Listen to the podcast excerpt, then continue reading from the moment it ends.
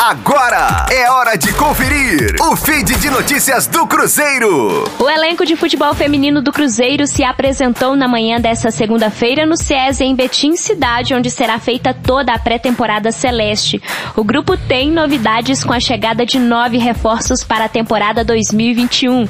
O elenco celeste se reuniu para a realização de testes e exames protocolares.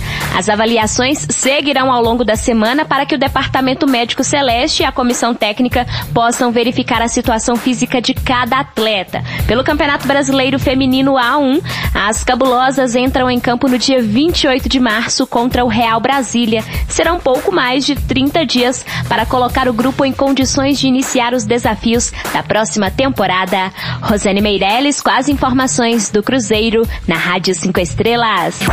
Fique aí! Daqui a pouco tem mais notícias do Cruzeiro.